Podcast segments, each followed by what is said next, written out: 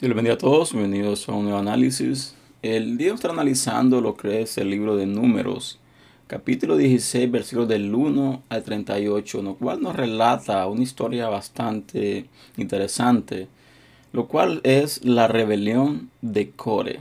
Eh, la palabra comienza de algunos detalles, comienza de referencia de quién era Core.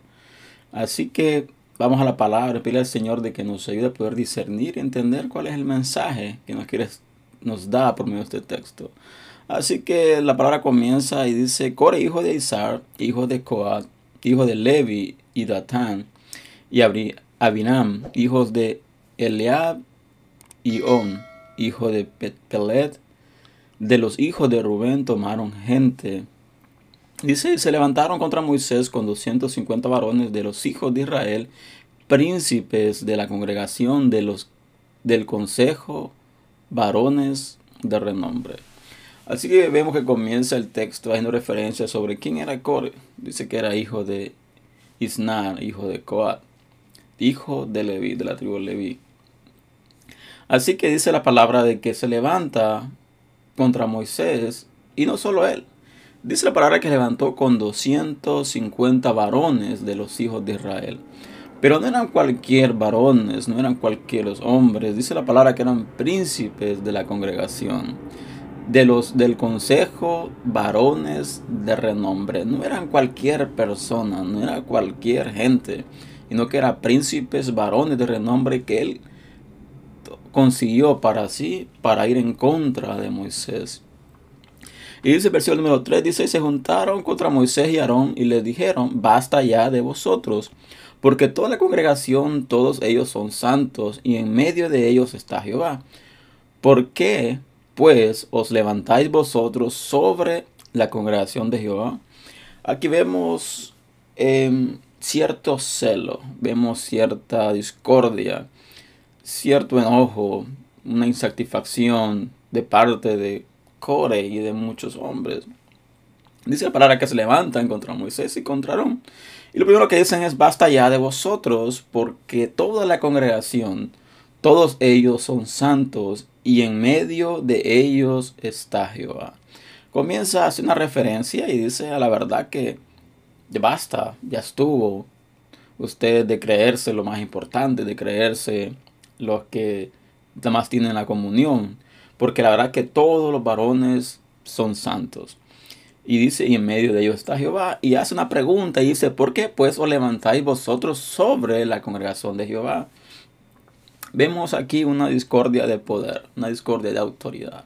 Corre creía de que Aarón y Moisés no eran los únicos que tenían lo que era la virtud de ser santos, sino que ellos también eran santos y que Jehová estaba con ellos.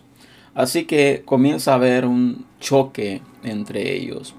Y esto es algo bastante común hoy en día. Vemos cómo en las congregaciones se levanta un grupo de personas eh, con diferentes ideas, con diferentes aspectos o con pensamientos totalmente erróneos y con una santidad disfrazada.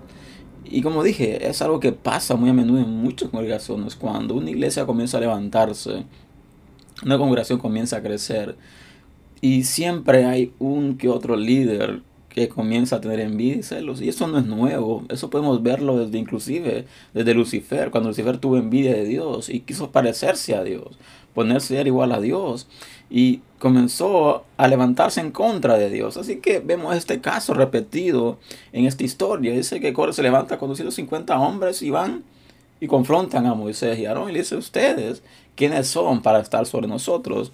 Y dice el versículo número 4, cuando oyó esto Moisés se postró sobre su rostro y habló a Core y a todo su séquito, diciendo, mañana mostrará Jehová quién es suyo y quién es santo, y hará que se acerque a él al que él escogiere, él lo acercará así.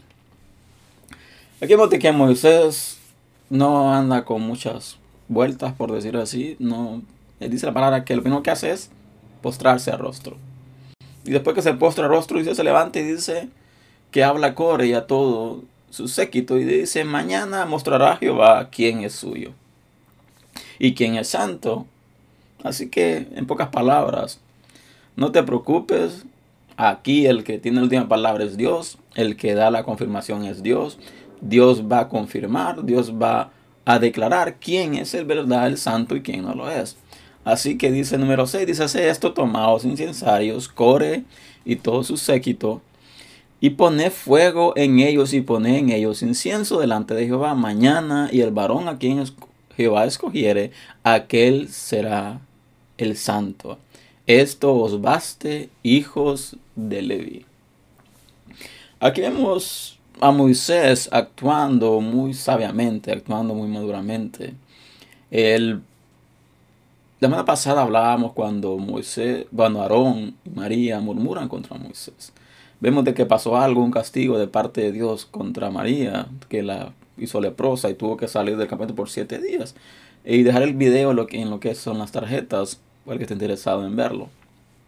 Así que vemos de que Moisés ya tenía cierta experiencia, ya tenía una dependencia de lo que era de parte de Dios. Y lo que dice es, no se preocupen, no tenemos por qué estar entrando en discusión de quién es mejor, de quién no lo es, de quién es santo y quién no es, que Dios decida, que Él decida quién va a ser el santo y quién no lo es. Así que escoge tus hombres, eh, toma incenciarios, pon fuego y pon incienso y mañana Jehová declarará quién es santo y quién no lo es. Y dijo el número 8, dijo más Moisés a Core, oí ahora, hijos de Leví, ¿os es poco que el Dios de Israel os haya apartado de la congregación de Israel, acercándoos a él para que ministréis en el servicio del tabernáculo de Jehová, y estéis delante de la congregación para ministrarles? ¿Y qué te hizo acercarte a ti? Y a todos tus hermanos, los hijos de Leví, contigo ¿Procuráis también el sacerdocio? Aquí vemos de que hay una disputa ministerial. Vemos de que Core quería obtener los beneficios, obtener la posición que Moisés y Aarón poseían. Entonces, Moisés lo que hace es confrontarle y dice, ¿por qué están en esta clase de contienda? ¿Acaso no Dios los escogió para su servicio? ¿Acaso no son escogidos? Dios no los acercó a Él para que ministren en su tabernáculo. ¿Acaso Dios no estuvo con ustedes, no está con ustedes para ser sus ministros? ¿Por qué están codiciando, literalmente hablando, algo más? En pocas palabras, juráis también el sacerdocio. Así que dice el versículo número 11, dice, por tanto tú y todo tu séquito sois los que os juntáis contra Jehová, pues Aarón ¿Qué es? Para que contra él murmuréis. Aquí vemos de que Moisés les dice, por tanto tú y todo tu séquito sois los que os juntáis contra Jehová. Y donde está, dice, pues Aarón, ¿qué es para que contra él murmuréis? Y no sé qué es lo que Dios está tratando de decirnos eh, como pueblo, porque en lo personal, el video pasado hablaba de la murmuración, de que María era un murmurador contra Moisés. En la iglesia el tema que tocó predicar fue sobre la murmuración del pueblo cuando tuvo sed y murmuraron contra Moisés. Algo Dios está queriéndonos decir, algún mensaje que nos quiere decir. Y seamos honestos, seamos realistas, la murmuración es uno de los pecados más comunes dentro de toda congregación. Porque muchas veces nosotros disfrazamos la murmuración con supuestamente dar opiniones sobre ciertas cosas, sobre ciertas situaciones, pero no vamos de frente no confrontamos a la persona de frente, sino que estamos hablando a las espaldas de la gente. Y eso es algo bastante común en toda congregación, sin excepción.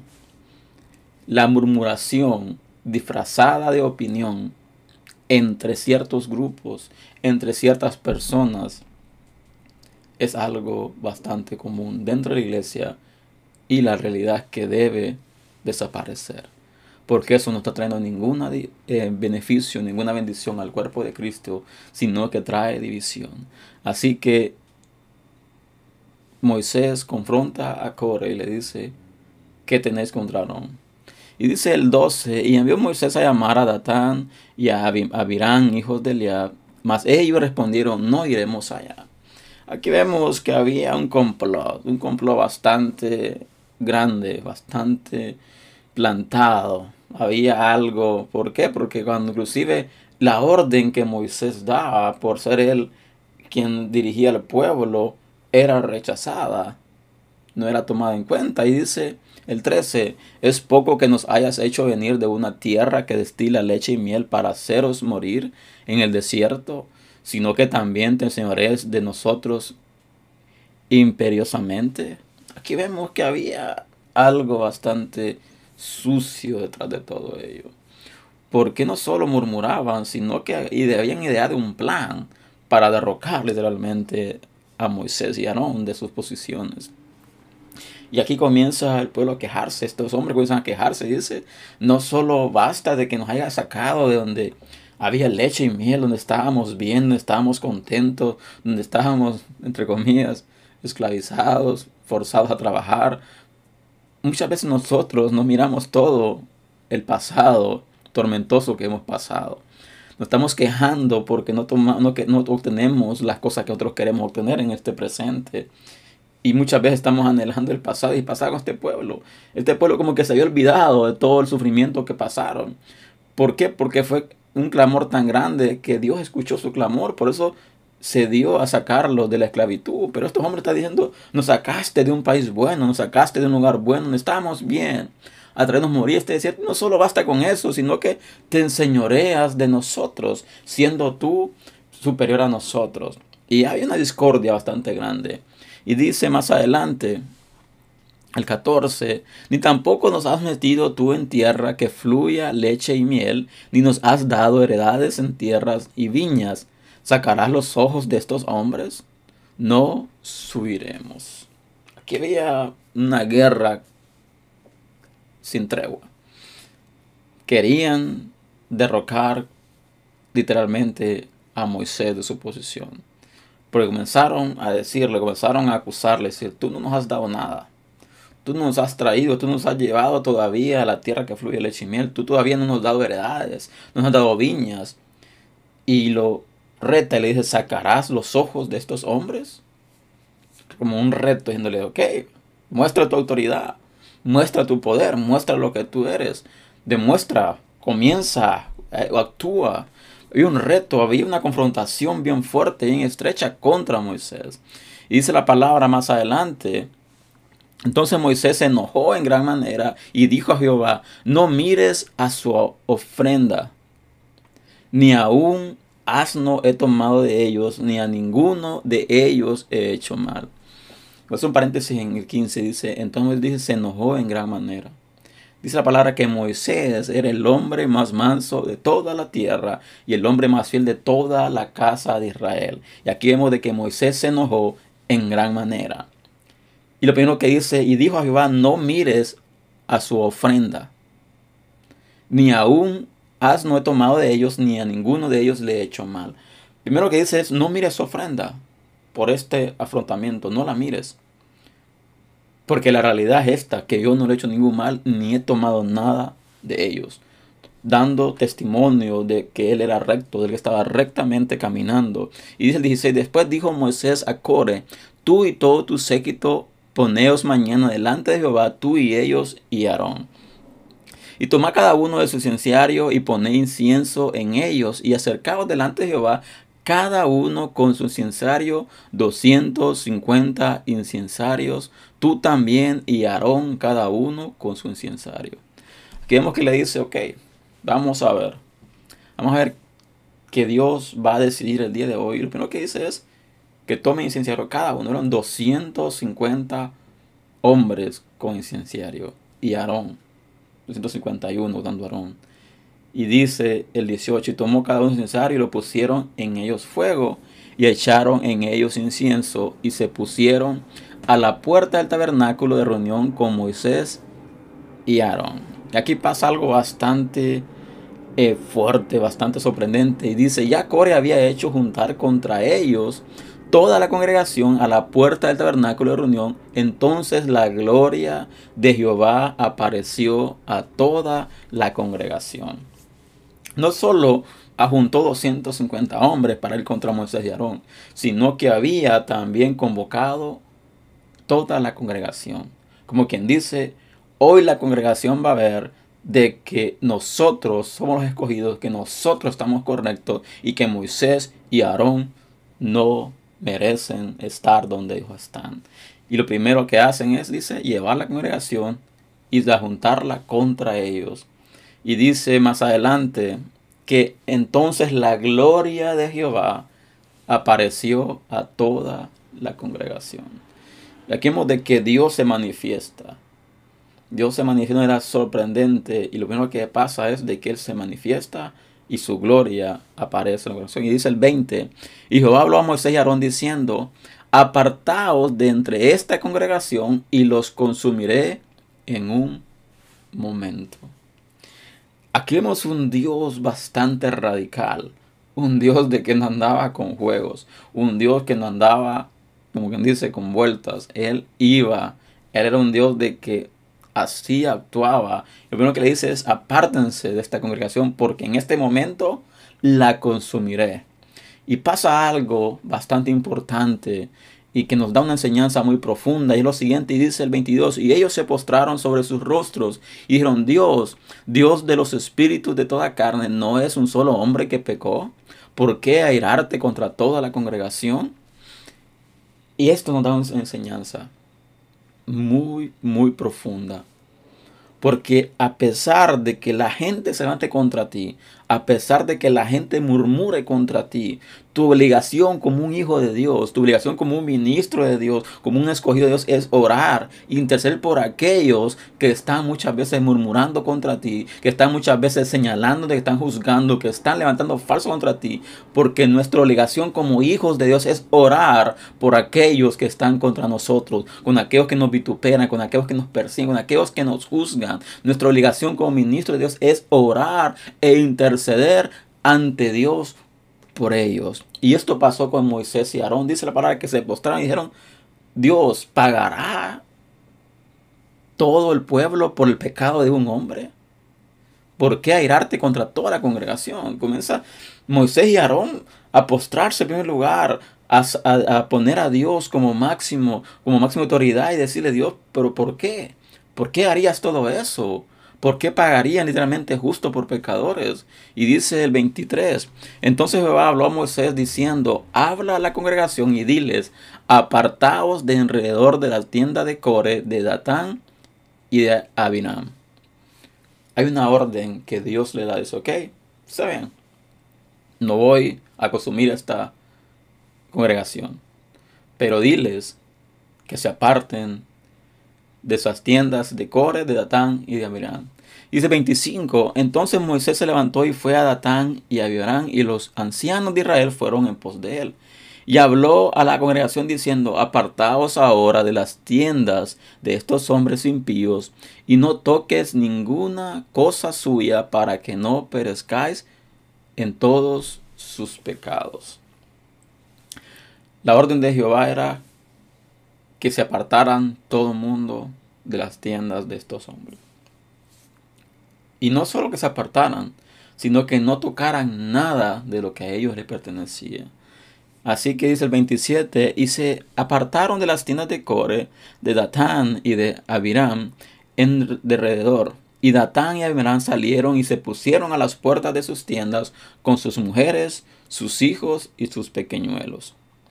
Y dice el 28, y dijo Moisés, en esto conoceréis que Jehová me ha enviado para que hiciese todas estas cosas, y que no las hice de mi propia voluntad. Aquí vemos Moisés testificando, dice, a la verdad que todo lo que yo he hecho, todas las cosas que yo he hecho, no las he hecho por mi propia cuenta, sino por la voluntad de Dios. Siguiendo la orden, siguiendo la voluntad de Dios, nada he hecho por mi propia cuenta. Y dice 29, si como mueren todos los hombres muriesen estos, o si ellos al ser visitados siguen a la suerte de todos los hombres, Jehová no me envió. Aquí Moisés hace una declaración y dice, si como muriesen todos estos hombres, muriesen estos, o si ellos al ser visitados siguen la suerte de todos los hombres, Jehová no me envió. En pocas palabras, si Jehová no hace algo radical, ellos están correctos. Pero si Jehová hace algo radical, Él confirmará que Él fue quien me envió. Y dice el siguiente, el versículo 30. Mas si Jehová hiciera algo nuevo y la tierra abriese su boca y los tragare con todas sus casas y descendieron vivos al Seol, entonces conoceréis que estos hombres irritaron a Jehová. La pregunta que tengo es la siguiente. ¿Moisés sabía específicamente que iba a ser Dios? ¿Que iba a ser Jehová? Porque lo primero que le dice la orden de Jehová era decirle a la congregación que se aparten de sus casas, que se aparten de sus tiendas. No le dice que va a hacer algo, algo radical. Pero aquí Moisés hace una declaración y dice, mas si Jehová hiciera algo nuevo y la tierra se abriese su boca y los tragase con todas sus casas y descendieren vivos al Seol, entonces conoceréis que estos hombres irritaron a Jehová. Y dice 31, y aconteció que cuando cesó él de hablar todas estas palabras, se abrió la tierra que estaba debajo de ellos. Abrió la tierra su boca y los tragó a ellos, a sus casas, a todos los hombres de Core y a todos sus bienes. Dice, si Jehová hiciese cosas nuevas, si la tierra abriese su boca y los tragase con todas sus casas, entonces conoceréis que irritaron a Jehová. ¿Y qué pasó? Dice que nada más Moisés paró de hablar y la tierra abrió su boca y los tragó a ellos y no solo a ellos, dice que a sus casas y a todos los hombres los tragó. Y dice, abrió la tierra su boca y tragó a ellos, a sus casas, a todos los hombres de Cor y a todos sus bienes. Y dice el 33, y ellos con todo lo que tenían descendieron vivos al Seol y los cubrió la tierra y perecieron de en medio de la congregación. Un Dios radical, un Dios que no andaba con contemplaciones. Y eso así pasa. Tengamos mucho cuidado y lo digo con todo el amor del mundo, digamos mucho cuidado en levantarnos contra un ungido de Dios. Tengamos mucho cuidado en levantarnos en murmuración en contra de un ungido de Dios. Porque nosotros miramos nada más la apariencia, pero quien en verdad mira todo, quien mira todo lo que está oculto es Dios. Y muchas veces podríamos nosotros estar blasfemando o estar murmurando en contra de una persona que está rectamente solo porque a nuestro parecer no lo está caminando. Y dice el versículo siguiente, y todo Israel, los que estaban alrededor de ellos, huyeron al grito de ellos porque decían, no nos trague también la tierra. Y dice 35, también salió fuego delante de Jehová y consumió a los 250 hombres que ofrecían incienso entonces Jehová habló a Moisés diciendo, Di a Eleazar, hijo del sacerdote de Aarón, que tome los incensarios de en medio del incendio y derrame más allá el fuego porque son santificados. Vemos de que Dios hace algo radical. No solo tragó las casas de los tres líderes que estaban dirigiendo a los 250 hombres en contra de Moisés, sino que dice que quemó vivos a los 250 hombres. Pero pasa algo interesante. Dice la palabra que los incensarios que ellos tenían, que ofrecieron sacrificio a Jehová, no fueron desechados, sino que fueron, dice 38, los incensarios de estos que pecaron con sus almas y harán de ellos planchas batidas para cubrir el altar por cuanto ofrecieron con ellos delante de Jehová, son tan santificados y serán como señal a los hijos de Israel. Dice la palabra de que los incensarios no fueron, sino que fueron fundidos en planchas batidas y cubrieron el altar. Y dice la palabra para señal a los hijos de Israel, para recordaran de que cuando tú te levantas en contra de el ungido, te notas en contra de aquella persona que es apartada de por Dios para algo en específico, Dios actúa, porque dice para que Dios defiende a aquellos que están bajo su cobertura. Dios defiende a aquellos que están bajo su mano. Dios defiende a aquellos que están haciendo la voluntad de Dios. Y recordemos, debemos de caminar rectamente. Si tú eres un ministro de Dios, si tú eres un llamado de Dios, camina rectamente. Porque muchas veces se van a levantar en oración contra ti. Y si hay argumentos que tú le das al enemigo para que te acuse, debes ponerte a cuentas. Porque nuestra obligación como ministros de Dios es ponernos a cuentas con Dios. Así que les invito a compartir este material si ha sido bendición para tu vida. Y espero que Dios haya hablado a tu vida y que Dios te haya dado el mensaje que tal vez tú estabas esperando. Y sigamos adelante. Sigamos confiando en el Señor, sigamos poniendo nuestra confianza en el Señor, porque al final Él es el único que nos va a respaldar. Porque el hombre se levanta contra el hombre, el hombre murmura contra el hombre, y Dios es el único que nos puede guardar en su mano. Así que Dios les bendiga y les veo pronto en un próximo análisis, el próximo fin de semana y que Dios les bendiga y hasta pronto.